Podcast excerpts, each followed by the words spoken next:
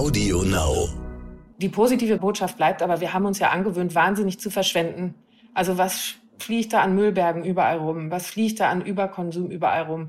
Und deshalb können wir es ja besser machen. Und das ist dies Allerwichtigste. Es geht nicht darum, dass der Wohlstand abbricht, sondern dass wir die Dinge anders bereitstellen. Die grüne Boss, das Klimaspecial. Macht ist weiblich.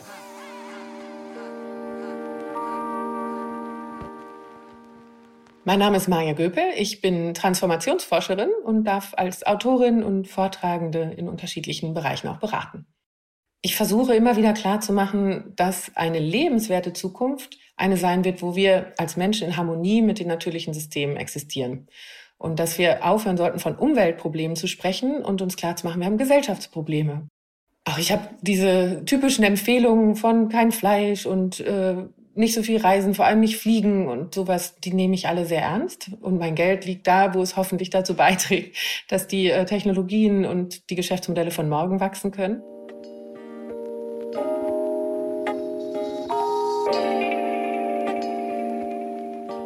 Guten Tag, mein Name ist Simone Menne und ich bin die Gastgeberin vom Stern-Podcast Die Boss. Heute in einer Folge von Die Grüne Boss. Ähm, Sie wissen ja, also ich interessiere mich und möchte mich auch engagieren für das Thema Klima, Umwelt, Nachhaltigkeit. Ähm, die wissen auch, dass ich bei den Grünen politisch engagiert bin. Das muss ich immer dazu sagen hier, damit wir auch alles korrekt machen. Und heute spreche ich wegen der grünen Boss eben mit Maya Göpel. Maya Göpel hat sich schon ihr Leben lang, also viel länger als ich, mit Nachhaltigkeit und Umwelt beschäftigt und engagiert. Sie ist Mitgründerin der Scientists for Future und Mitglied des Bioökonomierates der Bundesregierung. Ähm, und äh, wir beide engagieren uns zusammen auch bei den Zukunftsweisen. Äh, da möchten wir tatsächlich Handlungsempfehlungen, also Aktionen zum Thema Nachhaltigkeit und Klimaschutz geben. Und äh, deswegen duzen wir uns auch und deswegen freue ich mich, Maja, dass wir heute miteinander sprechen können. Hallo. Hallo Simone, ich freue mich auch sehr darüber. Fangen wir an.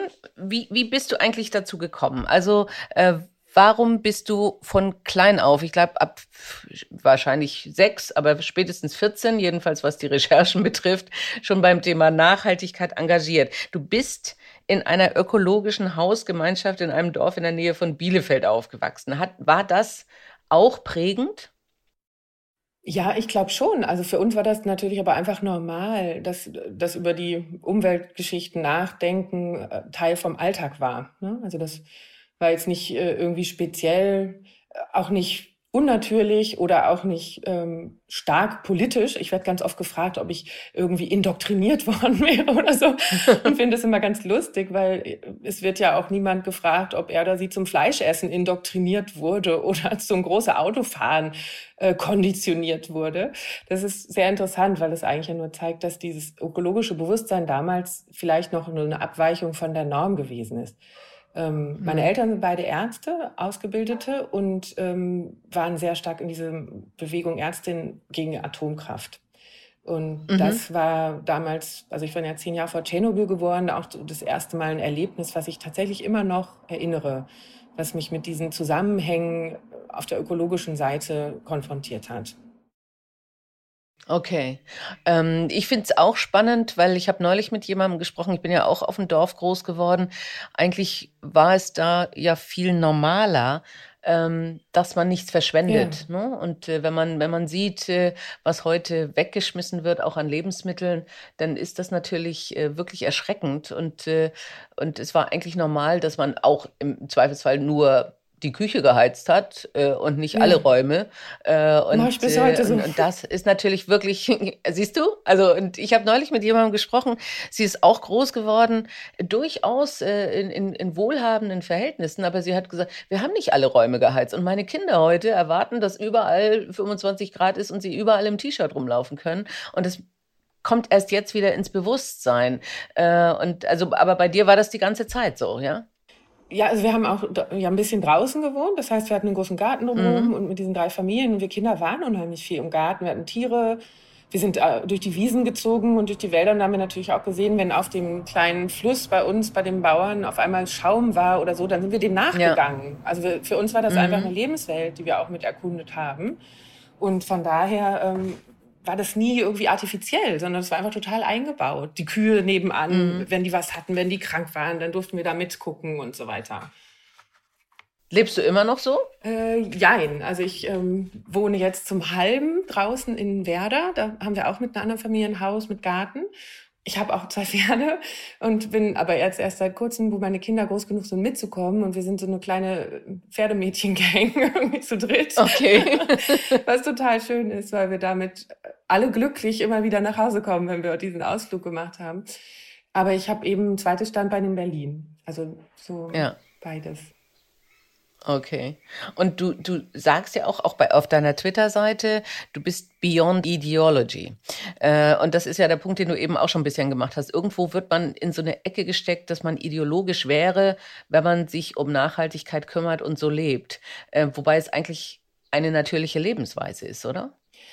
Ja, für mich war das äh, interessant. Also ich habe meine Doktorarbeit dann über Ideengeschichte geschrieben. Also ich wollte verstehen, wie wir da gelandet sind, wo wir heute sind. Und für mich ist schon deutlich geworden, ich habe sehr unterschiedliche Disziplinen angeschaut, dass die ökonomische sehr ein, also sehr viel Macht hat in der Art, wie wir erzählen, was in der Welt positiv, negativ läuft und was richtig, falsch ist, was wertvoll ist. Und dann wollte ich gerne verstehen, wie wir da gelandet sind ähm, und habe eben ideengeschichtlich mich damit beschäftigt. Und das war total spannend, weil man sieht, dass so schon seit Smith, Ricardo, das sind ja so ein bisschen die Väter, wo man sagt, darauf baut die Ökonomie heute auf, dass da unterschiedliche Schulen es eigentlich immer gab. Also so drei prototypisch kann man so unterscheiden, Denkschulen, die sich auch leicht unterschiedlich erklärt haben, was eine Ökonomie ist, was Menschenbilder sind und so weiter. Und dass man das so richtig durch die Disziplinen ziehen kann, diese Paradigmen, die parallel mhm. laufen. Und das fand ich für mich total faszinierend, eher diese Muster zu sehen, wie die Welt erklärt wird, anstatt in einer Disziplin ganz tief zu gehen.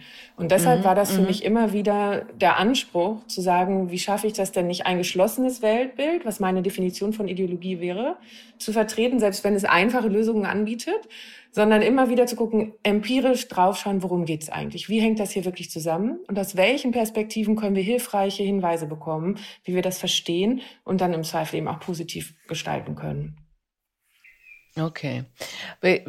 Und was bedeutet in dem Falle dann, auch wenn wir an Unternehmen denken, Erfolg. Also ich denke, eins der Probleme ist ja, dass das Erfolg häufig wirklich nur der Gewinn ist äh, und das, was ich Investoren zurückgeben kann und, äh, und meistens sogar recht kurzfristig und, äh, und weniger daran gedacht wird, wie bin ich nachhaltig erfolgreich? Also äh, wie würdest du für ein Unternehmen Erfolg definieren? Und wie kommt ein Unternehmen aus dieser Klemme raus, zu sagen, ich bin ja aber in der Verpflichtung, eigentlich Gewinn zu machen?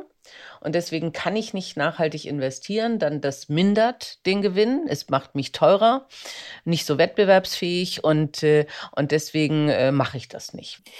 Also auch da ist es total spannend, dass so verbunden mit dieser Ideengeschichte haben wir ja Institutionen gebaut. Ne? Also wir haben mhm. ja uns Antworten gesucht, wissenschaftlich, aber auch durch Interessen organisiert und gesagt, so sollte man das ähm, institutionell anreizen, das sollten die Rahmenbedingungen sein und so weiter. Und das hat sich ja auch verändert.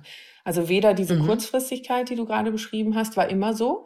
Wenn man sich das äh, ja. anschaut, wie ursprünglich mal so Aktien gedacht waren, da war das wirklich, wir gehen durch dick und dünn. Ne, also ich beteilige mhm. mich an meinem Unternehmen und bleibe mittelfristig mindestens dabei. Und dann bekomme ich einen Teil von dem Unternehmensgewinn, aber ich bin eben auch mit ins Risiko gegangen. Das heißt, man, mhm. es war eine partnerschaftliche Idee.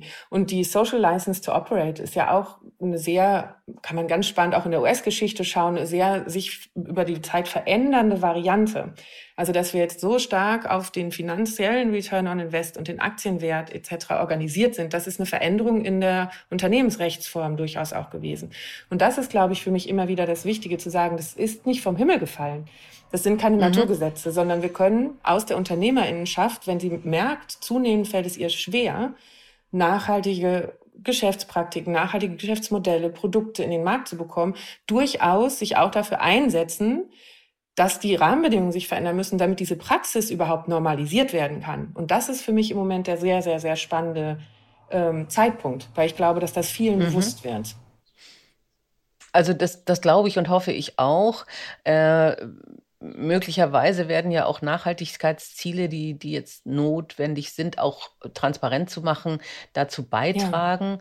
Ja. Äh, und und äh, es wird ja auch viel deutlicher, ähm, dass, äh, dass die kurzfristige Optimierung momentan ja auch nicht mal funktioniert. Ne? Also äh, es ist eine Zeit lang richtig gut gegangen und wir haben immer weiter Effizienzen und Effizienzen äh, geschöpft. Äh, aber jetzt stellt man fest, okay, so ein total optimiertes Modell ist eben auch schrecklich verletzlich.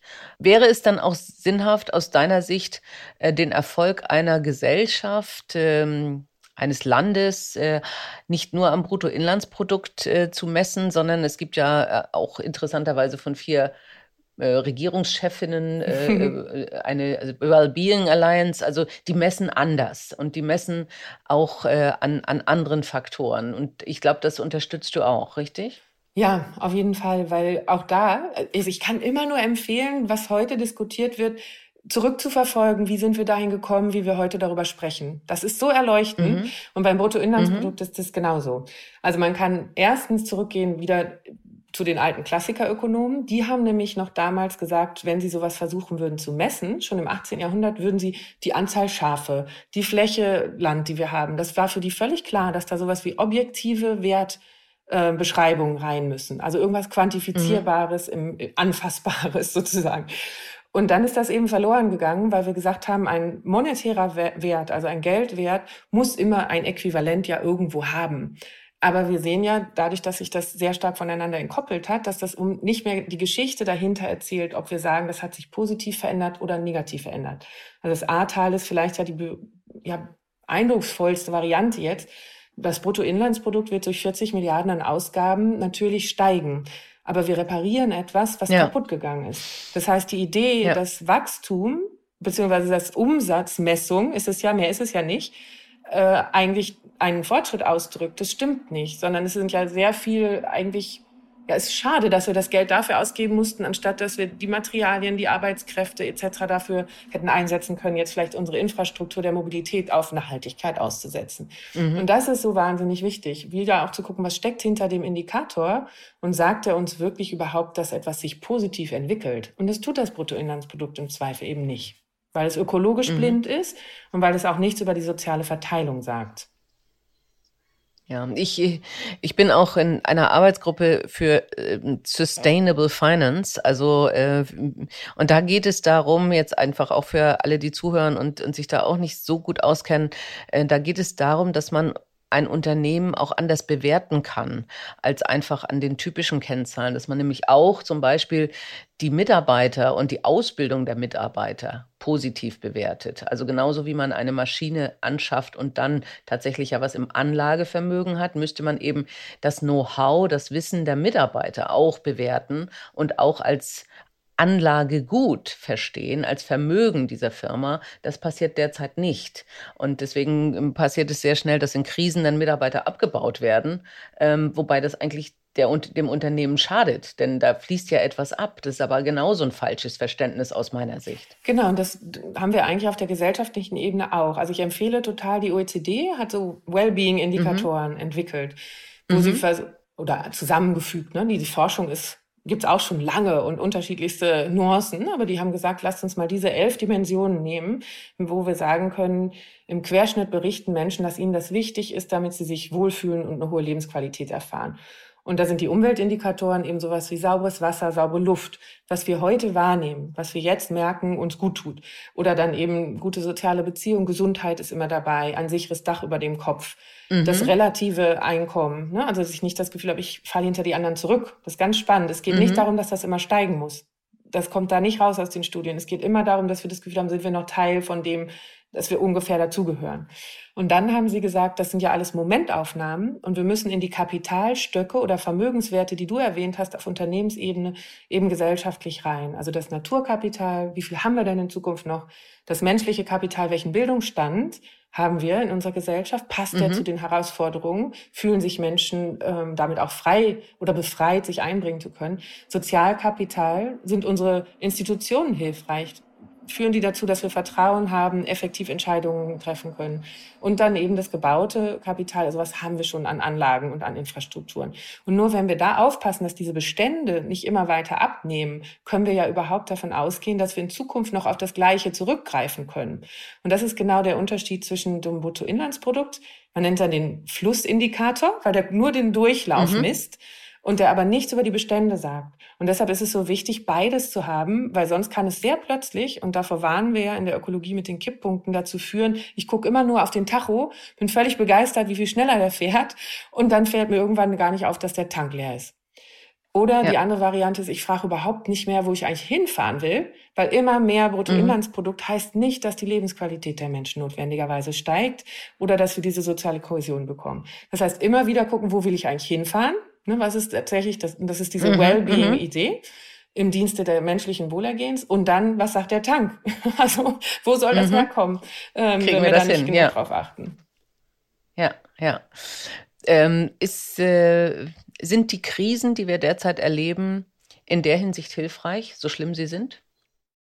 Ich glaube ja. Also ich wünsche mir, dass wir diese Zeitenwende äh, wirklich mal einen Schritt zurückgehen und sagen, was haben wir denn jetzt gerade alles gelernt? Und nicht nur sagen, wir müssen jetzt ganz viele Waffen bauen, sondern was wir ja heute mhm. spüren, ist das, was die Modelle, die so die ökologischen Konsequenzen berechnet haben, gesagt haben, was irgendwann durch die Natur passieren wird, nämlich dass Rohstoffe nicht mehr ausreichend verfügbar werden, haben wir jetzt durch Konflikte. Damit mhm. merken wir aber heute zum ersten Mal, dass nicht Geld die knappe Ressource ist, sondern im Zweifel sind es Rohstoffe und zunehmend auch Menschen. Wir sehen das ja jetzt gerade, mhm. wir schaffen es gar nicht, alle Arbeitsplätze zu besetzen. Das heißt, wir kommen zum ersten Mal qua Krise dahin, uns darüber unterhalten zu müssen, wie wir das auch schon unter Corona in dem Lockdown machen mussten. Was sind unsere Prioritäten? Was ist wirklich systemrelevant? Wie müssen wir im Zweifel, wenn tatsächlich zwei wichtige Zutaten, nämlich Menschen und Natur, zu einem Produktionsprozess knapp werden, wie müssen wir uns dann verständigen können darüber, was wird priorisiert? Und da ist ja diese ganze Frage bei dem Gas jetzt nur die allererste. Ähm, wie mhm. man sich überhaupt, was wir nicht mehr gewohnt waren, weil wir immer nur davon ausgingen, klar, wir sind reich, wir haben Zugriff, im Zweifel haben andere Länder vielleicht das Problem, aber dadurch, dass unser Scheckbuch dick ist, können wir auf jeden Fall noch die nächste Ration kaufen. Also ich habe neulich einen sehr interessanten, gleichzeitig verstörenden Begriff von Amanda Marr gehört, Ressourcentriage. Okay, so, ja, aber ja, da, ja, das habe ich auch gelesen. Genau. Das ist mhm. im Prinzip äh, ja eigentlich die Realität, mit der wir uns in dieser Zeitenwende auch befassen sollten, damit es eben möglichst konfliktarm abgehen kann, wie wir in solchen äh, Krisen A reagieren und vor allem jetzt versuchen, diese Vermögensbestände der ökologischen Art wieder aufzubauen und sie zu stärken, damit wir eben nicht in diese Engpässe reinschrittern. Aber es ist schwer zu und vermitteln. Also ich merke, dass das absolut. ganz viel Aggressivität, ganz viel Abwehr, ganz viel, ach, diese ganzen Limits to Growth, Apologeten, stimmt doch alles gar nicht. Und dann werden da Falschinterpretationen gemacht, was der Club of Rome vor 50 Jahren gesagt hätte. Und ich wünsche mir so, dass wir das nüchtern angucken können, weil es ist wirklich hilfreich. Ja, ja, ja. Also das ist, äh, das wäre auch äh, äh, meine nächste Frage gewesen. Was wir ja feststellen, ist, dass, dass es leider eben nicht dazu führt, im Zweifelsfall es nüchtern zu betrachten und dann zu sagen, was kann eine globale Lösung sein, sondern dass gesagt wird, ich möchte aber sicherstellen, dass für mich alles so bleibt, wie es ist. jede, jede Einschränkung ist was Böses, selbst wenn es, das ist ja das Verrückte, sogar zur Lebensqualität führen mhm. kann. Wenn man, man feststellt, äh, manche Menschen, die gezwungen waren, dann auf bestimmte Sachen zu verzichten, plötzlich sagen, ey, es geht mir besser, ja.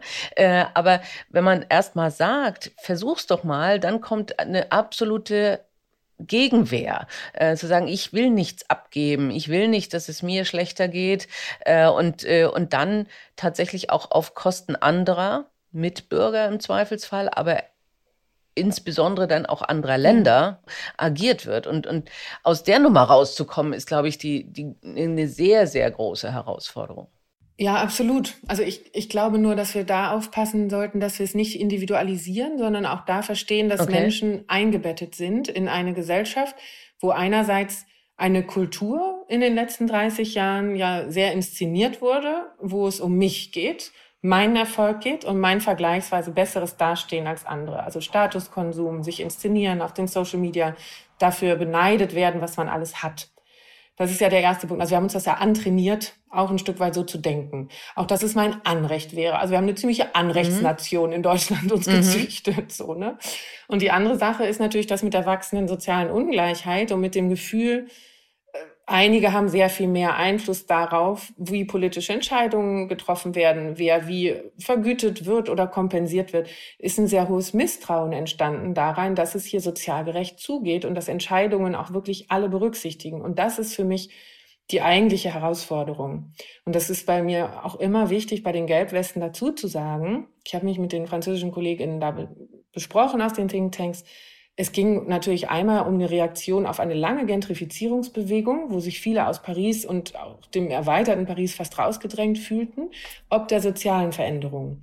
Und dann wurde zu einem gleichen Zeitpunkt, wo die Energiesteuer hoch ist, wo wir ja wissen, dass das für die kleinen Einkommen immer den größten Belastungswert hat, mhm. wurde die mhm. Vermögenssteuer gleichzeitig eben nach unten angepasst.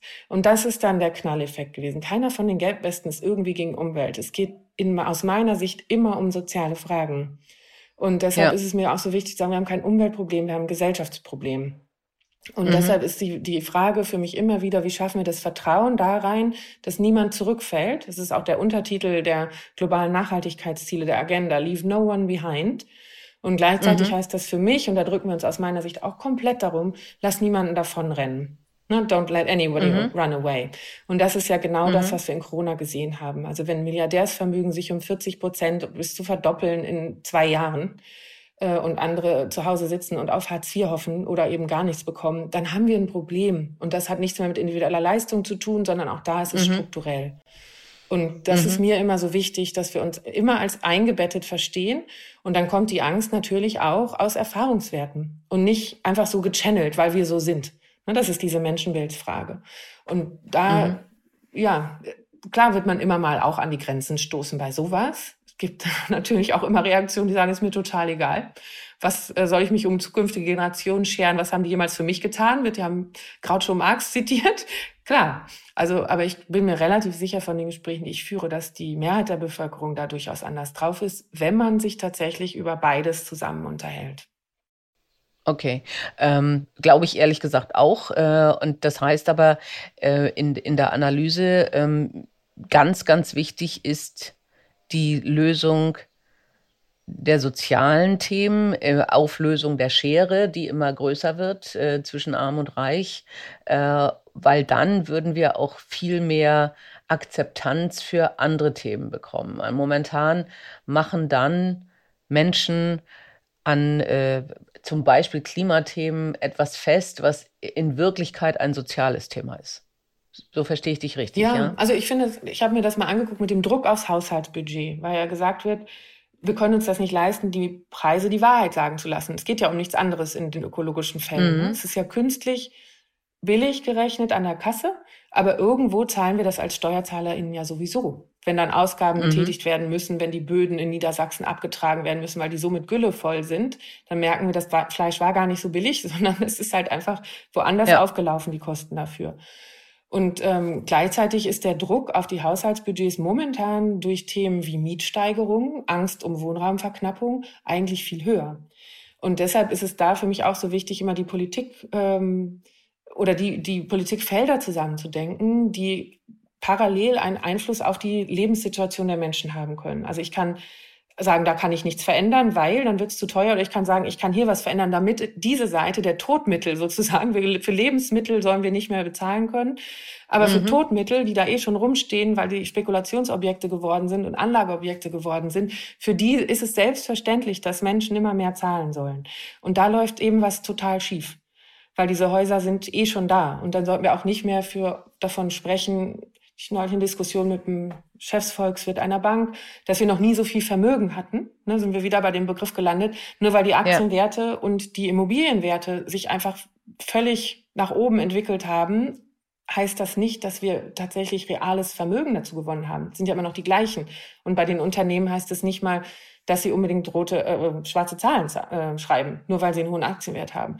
Also da hat uns wieder die, die, die monetäre Orientierung auf dem Tacho irgendwie die Realität aus dem Blick verlieren lassen. Ja. Ist es eigentlich schrecklich frustrierend? Also ich meine, du machst das ja schon, schon seit Jahren. Äh, seit, seit Jahrzehnten. Äh, ist es frustrierend, wenn man, wenn, wenn man das Gefühl hat, es bewegt sich so wenig? Ja, klar. Immer wieder. Und was, was hält dich dabei? Nein, es kommt ja in Schüben. Ähm, also deshalb diese Fenster der Möglichkeiten nennt man das ja auch in der Forschung, ne, wo, oder soziale Kipppunkte, wo auf einmal sehr viel mehr möglich ist, als man vorher gedacht hat. Und davon habe ich schon mehrere jetzt erlebt in diesen 25 Jahren. Und natürlich war die Fridays for Future Bewegung so ein positiver Schub. Und jetzt mhm. diese Krisen, wenn wir das schaffen, also bei Corona hatten wir auch am Anfang den Eindruck so, oh, jetzt ist das so ein Stoppmoment, was allen so ein bisschen erlaubt, die, genau diese Frage, worum geht's eigentlich? Ne? Das ist ja die, ja. die wir ins Zentrum stellen mhm. sollen, mal zu stellen und sich darüber auch auszutauschen. Und jetzt, ähm, ich, ich wünschte mir einfach so vom politischen Raum, und ich finde, einige, einigen gelingt das ja besser als anderen, dieses einen Schritt zurück, worum geht's eigentlich, tatsächlich mit in den Raum zu nehmen, bevor ich Antworten liefere. Und was mich sehr mhm. verstört, und das sage ich jetzt auch in aller Deutlichkeit, ist, wenn von einigen politischen VertreterInnen immer die gleichen Rezepte kommen, ob da eine Zeitenwende stattgefunden hat oder nicht, ist denen total egal. Das habe ich im Wahlprogramm angekündigt und deshalb halte ich daran fest, ob die Welt sich um 180 Grad gedreht hat oder nicht. Mhm. Und ich, mhm. ich finde auch so eine Antwort, wenn es darum geht, worum geht's eigentlich und lasst uns mal mögliche Lösungen auf den Tisch legen. Wenn die einzige Antwort ist, wird mit uns nicht passieren, ohne einen eigenen Vorschlag zu machen, dann ist das kein mhm. Vorgehen, wo man sich kooperativ weiterentwickeln kann. Und das ist für mich diese kulturelle Frage, die ich wirklich ganz stark in den politischen Raum gerade spielen möchte und auf die Ebene der Führungskräfte in unserem Land. Und das finde ich momentan bei der Wirtschaft dankenswerterweise weniger. Die hatten das vorher ja auch, diese Knee-Jerk-Reaktion. Ja. Boah, nee, auf keinen Fall. Megabürokratie, Monsterüberwachung und so. Also es war ja wirklich, wenn man sich ein bisschen mit den Lobbygeschichten auskannte hinter den Türen, ich war ja auch in Brüssel eine Zeit lang, war das kaum auszuhalten. so, ne? Und da jetzt zu sagen, wie können wir gemeinsam arbeiten, weil wir selbst sehen, dass die Standards, die Rahmenbedingungen, die Anreize momentan uns nicht das erreichen lassen, was wir wollten. Wie kommen wir aus dieser Corporate Schizophrenia wird es ja zum Teil genannt, ne? aus dieser Schizophrenie heraus, dass wir schon CSR-Berichte haben und eigentlich gerne uns da positionieren wollen. Aber dann triumphiert immer wieder die Finanzabteilung mit diesen kurzfristigen, sehr blinden KPIs. und es bringt ja auch inzwischen Zerrüttungen innerhalb der Unternehmen oder Verzweiflungsmomente von den Nachhaltigkeitsabteilungen, ne, die dann anrufen und sagen, können Sie uns noch mal irgendwie unterstützen? Wir müssen es noch mal klar machen. Und das, diese Reibung, also dieses Aufknacken von Routinen, die sich nicht rechtfertigen müssen, das ist eine Riesenchance. Und wenn wir das schaffen, es freundlich zu machen und nicht zu doll aufeinander loszugehen, dann würde ich jetzt momentan, das gibt mir eben so viel Mut, richtig noch mal eine Chance sehen. Haben wir noch die Chance? Bist du optimistisch oder sagst du, puh, eigentlich haben wir jetzt schon den Punkt erreicht, wo es aus der Flasche raus ist und äh, wir schaffen es gar nicht mehr, die Kehrtwende. Ja, eigentlich kannst du das gar nicht sagen, sonst wärst du nicht so optimistisch und würdest noch Bücher schreiben. Na, Kehrtwende wird es nicht geben. Und ich glaube, das ist auch mhm. ehrlich. Ne? Also deshalb ist es so wichtig zu sagen, zurück zu irgendeiner Normalität. Erstens war das nicht normal, was wir gemacht haben, und zweitens zurück wird es nicht geben. Und ja. äh, das ist allen klar, die sich damit beschäftigen. Und deshalb ist es so wichtig, die Prioritäten zu setzen. Deshalb ist es so wichtig zu sagen, das Lebendige aus meiner Perspektive sollte wirklich im Mittelpunkt stehen. Also wenn mhm. eine Ökonomie nicht das hohe Gesundheit und Wohlergehen der Menschen unterstützt und das nicht schafft innerhalb dessen, was der Planet regenerieren kann, ist es für mich keine erfolgreiche Wirtschaftsform. Mhm. Und ich finde das nicht ideologisch und ich finde das auch nicht überraschend und ich finde das auch schwer anzufechten. Und genau aus dem heraus können wir dann gucken, äh, welche Veränderungen es braucht, damit wir das besser zusammenkriegen. Und die positive Botschaft bleibt aber, wir haben uns ja angewöhnt, wahnsinnig zu verschwenden. Also was fliegt da an Müllbergen überall rum? Was fliegt da an Überkonsum überall rum? Und deshalb können wir es ja besser machen. Und das ist dies Allerwichtigste. Es geht nicht darum, dass der Wohlstand abbricht, sondern dass wir die Dinge anders bereitstellen, viel serviceorientierter denken, viel dienstleistungsorientierter denken. Und dann kann ich das machen, ohne dass jede und jeder jedes Produkt rumstehen haben muss, was die Garage und den Dachboden und sonst wie alles vollstellt. Ähm, ja. Oder 95 Prozent der Zeit rumsteht als riesenfettes, ressourcenbindendes, die uns dann in der Kreislaufwirtschaft fehlen. Ne? Das ist mir bei den SUVs genauso wichtig. Es geht nicht nur um die Emissionen. Mhm. Wir binden da wahnsinnig viele seltene Rohstoffe in Stehzeugen rum. Äh, das ist nicht gut. Das brauchen wir woanders, das Material. Hm. Und wenn wir anfangen, so dynamisch zu denken und eher in diesen Dienstleistungen zu denken, dann sehen wir, dass ganz viel möglich ist, Ähm, und dieses, diesen Aufbruch, diese Qualitätssicherung, damit kommt mehr Sicherheit und damit kommt auch wieder mehr Freiheit. Und das wünsche ich mir. Stehzeuge ist auch gut. Todmittel und Stehzeuge. Was können dann Führungskräfte tun, um, um Mitarbeiter mitzunehmen, wenn es also um neue Ziele geht, wenn es um Nachhaltigkeit geht und die Mitarbeiter haben Angst vor Veränderung oder Arbeitsplatzverlust? Hast du da eine Idee? Also ich würde immer sagen, äh, möglichst klar und transparent sagen, warum mache ich das? Was sind eigentlich die Treiber jetzt gerade dieser Situation? Und schaffen wir es, eine gemeinsame Mission zu entwickeln? Also eine Verbindlichkeit, wo klar wird, A, da wollen wir hin und da ist auch ein positives Bild zu zeichnen und B, zu versprechen, dass der Prozess ein integrer, ein transparenter, ein partizipativer sein wird und das auch halten. Weil wenn ich das einmal versprochen habe und es dann nicht gehalten wird, dann äh, kann ich es kaum wieder einfangen. Ja, das ist tatsächlich immer ein Thema. Und ich finde es ganz interessant. Äh, also ich, ich sitze ja auch in Aufsichtsräten und wir reden viel über das Thema Nachhaltigkeit. Und manchmal gibt es ganz große Hebel. Ja, da braucht das Unternehmen äh, im Zweifelsfall, wenn es eine Luftfahrtunternehmen äh, ist, zum Beispiel nachhaltiges Kerosin. Und dann ist äh, fast, fast das Problem gelöst. Aber trotzdem sage ich immer, sagt den Mitarbeitern in den Abteilungen, wie könnt ihr dann nachhaltig agieren? Und dann kommen ganz ja. tolle Ideen.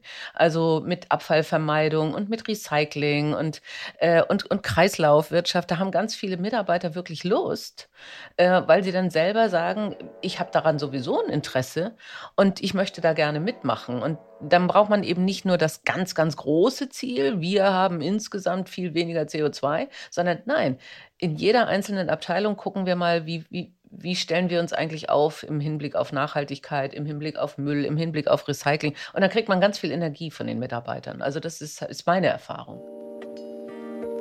Der Klimafakt. Wir, wir machen hier auch immer ein, ein Klimafakt. Äh, und der Klimafakt, äh, den wir heute haben, ist, dass tatsächlich die Boston Consulting Group festgestellt hat, dass die Deutschen seit der Krise, heißt aber äh, seit der Corona-Krise, bewusster konsumieren. Äh, wurde dann aber sofort gesagt, äh, dass das führt zu Umsatzrückgängen. Also es wurde gleich wieder äh, zu, ähm, zu etwas Negativen gemacht, wo man ja eigentlich sagen muss, eigentlich, ähm, das ist ja auch das, was du eben beschrieben hast, ist weniger Konsum doch äh, ähm, eigentlich durchaus was Gutes, weil wir können das Geld in anderes und Besseres stecken, als einfach jetzt noch ein billiges T-Shirt oder äh, noch eine Bohrmaschine, wo schon mein Nachbar und mein Vater und mein Bruder auch Bohrmaschinen haben, die ich mir leihen könnte. Ähm, also wie erklärst du dann, dass, äh, dass du sagst, es, es schadet uns nicht in der deutschen Wirtschaft, wenn weniger konsumiert wird? Ja, wir haben immer wieder das Problem, dass wir die Mikroebene und die Makroebene zusammendenken. Ne? Also Menschen mhm. brauchen das nicht. Die sind inzwischen Konsum genötigt. Also äh, diese Form von Ausgaben und diese Form, unsere letzten kognitiven Kaufbarrieren zu unterwandern, indem wir hier einen Button und da eine Botschaft und auf unser aktuellen Gefühlszustand zugeschusterte äh, Online-Nachrichten bekommen, das braucht keiner mehr, sondern wir müssen kaufen, damit die aktuellen Geschäftsmodelle funktionieren. Und deshalb wird die Qualität ja. weniger und die Obsoleszenz höher und der Durchsatz in der Makroperspektive eben unverhältnismäßig hoch für das, was wir für die Bedürfnisbefriedigung bräuchten. Es ist eine hoch unökonomische Form der Bedürfnisbefriedigung, die wir uns angewöhnt haben. Und deshalb braucht es eine Diskussion über diese strukturelle Ebene. Und die ist nicht leicht, gerade im internationalen Wettbewerb. Wir sehen das aber beim Fleischkonsum genauso. Wir wollen weniger, denn die Leute verhalten sich anders. Sie wollen die Haltung der Tiere verändert sehen. Was passiert? Nichts passiert für die Tiere, selbst wenn wir unseren Konsum reduzieren, sondern es wird einfach mehr von diesem fürchterlichen Fleisch exportiert. Und das heißt, mhm. wir brauchen tatsächlich wieder politische Verantwortung, weil wir in der Globalisierungsform alles in wirtschaftliche Aktivitäten gepackt haben. Das heißt, der Zugriff auf Ressourcen außerhalb meines Territoriums gelingt mir eigentlich nur noch, wenn sie sofort in einen Verwertungsprozess eingeführt werden. Ich kann ja aber auch politische Abkommen machen, wo ich sage, es gibt eine bestimmte Form und auch bitte eine erhaltende Form des Ressourcennutzens. Und dann wird erst in den wirtschaftlichen Kreislauf ein Stück weit eingespeist, sodass die Notwendigkeit zu überproduzieren reduziert wird. Das klingt jetzt ein bisschen kompliziert, ist es auch. Ich fange auch gerade erst an, darüber richtig intensiv nachzudenken. Aber die politische Verantwortung für Handelsorganisation, die ist auf jeden Fall eine, die wir ganz stark in den Vordergrund stellen müssen. Und diese Frage, wie können wir aus dem Zwang, dass Unternehmen wachsen müssen, damit sie nicht vom Markt vertrieben werden, rauskommen, hat auch damit zu tun, weil du außerhalb der internationalen Verflechtungsprozesse da mehr Freiheiten hast. Und deswegen ist diese Frage der Globalisierung, was hat die gemacht? Wie hat die sich strukturell niedergeschlagen? Welche Zwänge sind aus der entstanden? Eine unheimlich wichtige und wieder nicht ideologisch. Die ist jetzt Anti-Globalisierung, die will alles in die Höhlen zurück sondern mhm. wirklich zu sagen, nein, es muss anders werden. Es wird so sowieso nicht weitergehen. Und mit der Re-Regionalisierung, Resilienz sind ja auch Begriffe durchaus im Raum, die das anerkennen. Und deshalb braucht es diesen politischen Diskurs mit der Wirtschaft darüber, unter welchen Bedingungen kann Wirtschaft die höchste Qualität überhaupt anbieten. Sobald wir die Transport Intensität im Verhältnis zu dem, was wir vor Ort konsumieren, angucken, ist das auch komplett aus dem Verhältnis gekippt. Einfach weil die Transportkosten sehr gering sind, weil wir diese mhm. Preise dafür externalisiert mhm. haben. Ich muss nicht 40, 50, 60 Prozent meiner Joghurts exportieren und 40, 50, 60 Prozent der Joghurts wieder importieren, damit die Menschen gut versorgt sind. Also es war ja ein komparativer Vorteil, der mhm. ursprünglich in dem Freihandel angedacht war, dass man sich spezialisiert und dann durch Tausch alle alles haben können sozusagen. Aber was wir jetzt machen, ist wir schicken Güter um den Erdball in einer Geschwindigkeit, einfach nur weil es billig ist, was aus ökologischer Perspektive nicht sehr sinnvoll sein kann. Und zusätzlich ist es natürlich ökologisch der absolute Wahnsinn, äh, dass, äh, dass man erst äh, aus Nigeria, ich habe ja mal in Nigeria gelebt, dass das Öl erstmal rausschifft, dann in Refinerien und dann wieder dort genau. wieder einkauft für teures genau. Geld. Nicht? Ja, es ja. gab immer mal die Krabbenpool-Beispiele, als ich am Wuppertal-Institut oh, war. Ja, ja, ja. So Stimmt. holst du aus Von der Nordsee, nach fährst Philippinen. das ganze Zeit ja, ja. mal runter nach Marokko, weil es mhm. da billiger ist, die zu poolen und dann fährst du wieder hoch, weil die Abnehmer wieder oben sind. Das ist nicht gute Globalisierung. Also das ist auch wieder hoch unökonomisches. Umgehen mit Ressourcen. Ist völlig. Und ehrlich gesagt, aber das ist ein schönes Beispiel, dass du es bringst. Ich liebe, ich liebe Krabbenpoolen und man kriegt kaum noch ungepulte Krabben. Ja. Das ist wirklich ein rares Gut hier in Norddeutschland. Ähm, aber für mich ist das so meditativ und dann immer so ein kleines Stück Krabbe in, in den Mund. Äh, und es ist der völlige Wahnsinn, das woanders hinzuschicken, um zu poolen. Ja, also ähm, da äh, Ja, hab ich, läuft mir sofort das Wasser im Mund zusammen. Ich glaube, ich muss, Frühstück. muss heute im Laufe des Tages nochmal Krabben suchen. wir, wir, müssen leider auch langsam zum Ende kommen. Aber ein Punkt, der mir noch wichtig ist, was wäre so ein Tipp äh, für, für Menschen, die, äh, die einen riesen Berg vor sich sehen, äh, sagen, oh, ich weiß gar nicht mehr, wie ich das alles bewältigen soll. Es ist alles zu viel, es ist zu komplex. Ähm, wie, was hast du da für einen Tipp? Wie motivierst du dich? Ähm, also erstens viel schlafen ist wirklich ganz wichtig. Okay. Ich merke das ganz stark. Also bestätigt die Forschung tatsächlich auch, aber meine Lebenserfahrung, äh, wenn ich abends sitze und denke, oh, ich sehe nicht mehr klar, es geht gar nicht, schlafen oder eine Stunde mhm. im Tag. Danach sieht die Welt mhm. wirklich anders aus und man hat eine andere Idee, wie man das wieder bewältigt kommt. Und dann äh, tatsächlich immer mal wieder diese, meine Werte klar mir machen und daraus eine Prioritätenliste machen und die auch kommunizieren. Also mhm. einfach, dass eine Erwartungssicherheit äh, auf der gegenüberliegenden Seite ist. In den, man ist ja in diversesten Rollen überall eingebunden. Ähm, so habe ich mir jetzt im Moment angewöhnt, bei diesen viel zu viel zu viel zu vielen Vortragsanfragen ähm, dazu zu schreiben, ich bitte um Verständnis, ich bin 50 Prozent alleinerziehend und ich möchte an diesen 50 Prozent nicht im Zug sitzen, sondern bei meinen Kindern sein. Mhm, ähm, mhm. einfach klar zu machen, warum entscheide ich das und für mich, dadurch, dass ich die Antwort schreibe, aber auch immer wieder diesen Wert zu aktivieren. Weil wir mhm. in dieser komischen Fear of Missing Out Gesellschaft, wo ja auch das Kinderversorgen sehr viel weniger wertgeschätzt wird, als das nochmal irgendeinen tollen Gig oder einen tollen Vortrag oder irgendwo im Fernsehen gewesen zu sein, mhm. nicht so wertschätzt. Und mhm. damit äh, in die Resonanz zu gehen, weil ich ganz viel Verständnis bekomme und fast auch Erleichterungen von anderen, die in einer ähnlichen Situation sind, dass das jemand ausspricht. Und das habe ich ganz häufig gemerkt, dass man, ne, Thema wieder freundlich, aber ausspricht, dass ja eigentlich was jetzt gerade das Zumutbare an dieser Situation gewesen ist, äh, einen Dialog auch ermöglicht, mit dem beide oder im Zweifel auch drei danach zufriedener rausgehen, weil man sich nicht mehr so allein fühlt. Mhm. Ja, das ist ganz wichtig. Also es ist ein ganz guter Tipp. Also weil ich erwische mich selber dabei, weil ich ja auch viele Anfragen habe, dass ich dann Ja sage und wenn es dann direkt vor mir steht, ich dann denke, oh nee, warum hast du da zugesagt? Das kannst du jetzt eigentlich nicht auch noch machen statt wirklich freundlich zu sagen, es tut mir leid, aber momentan kann ich das nicht zusätzlich zu den anderen Verpflichtungen machen. Äh, und da habe ich andere Prioritäten. Also das ist ein sehr, sehr wichtiger und guter Tipp. Wenn, wenn wir uns jetzt überlegen, ähm, jede einzelne, jeder einzelne von unseren ZuhörerInnen, was äh, kann man tun? Was tust du, um jetzt zu sagen, in meinem Privatleben, was, was mhm. tue ich dort? Wir haben mal bei den äh, Scientists for Future 4F formuliert und ich habe die auf sechs weitergesetzt. Also einmal dieses Fliegen, Fleisch, Fummel okay. und Finanzen. Also das sind wirklich Dinge, wo wir okay. A weniger und B, wenn wir auswählen, gut auswählen sollten, weil die sehr starke Rückkopplung an tatsächlich auch dann strukturelle Veränderungen haben. Und das andere sind dann, das ist ein bisschen schwerer zu machen, ist die Fläche, also tatsächlich die Wohnflächenfrage. Mhm. Ähm, weil wir uns da sehr angewöhnt haben, dass die auch immer größer werden soll. Und wir haben aber tatsächlich auf dem Boden ja nicht, das wächst mhm. wirklich nicht, die Fläche. Und äh, dann ja. tatsächlich noch Funken und Flagge zeigen. Also dieses Miteinander reden, ne? darüber sich austauschen, warum es nicht einfach ist und was ich mir jetzt aber ausgedacht habe. Also damit das, ein, damit das ein normaler Dialog wird. Damit es klar wird, dass dieser Suchprozess, wie können wir es anders machen, jetzt halt einfach gerade das Thema ist. Also das Gespräch im Flur. Und äh, als nächstes Flagge zeigen, sich wirklich politisch zu positionieren und zu sagen, wir müssen, damit wir individuell überhaupt mhm. eine Chance haben, in der Summe unserer Einzelaktivitäten auf das große Bild einzuzahlen, braucht es verantwortliche Politik, die die Regeln ändert. Und das meine ich mit dem Flagge zeigen. Schön, schön. Ähm, wir fragen auch immer nach der Autobiografie. Und zwar nach dem Titel der Autobiografie. Also wenn du viel, viel, viel, viel älter mhm. bist mhm. äh, und äh, auf dein Leben zurückguckst und dann ein Buch schreibst, wie wäre denn dann der Titel? Pura vida. Wie bitte? Pura vida. Das ist Was Spanisch. Das, das okay. reine Leben. Okay, pura vida. Okay. Pura vida. Weil du sagst, dein Leben sollte wirklich, dein Leben ist wichtig, die Werte in deinem Leben sind wichtig und da willst du dich nicht von ablenken lassen.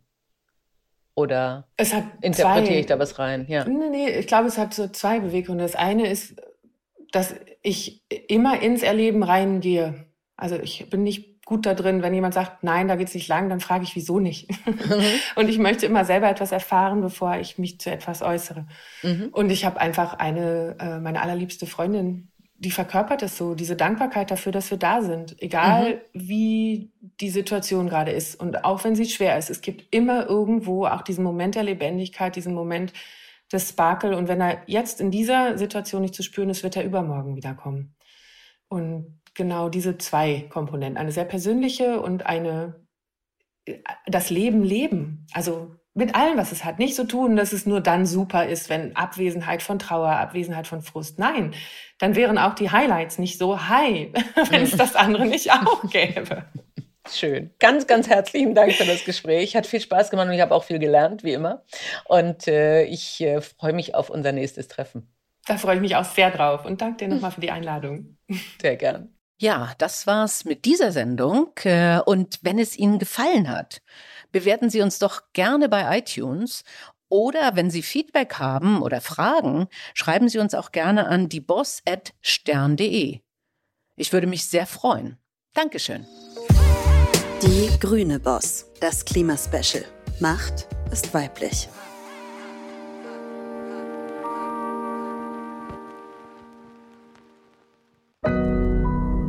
Audio Now.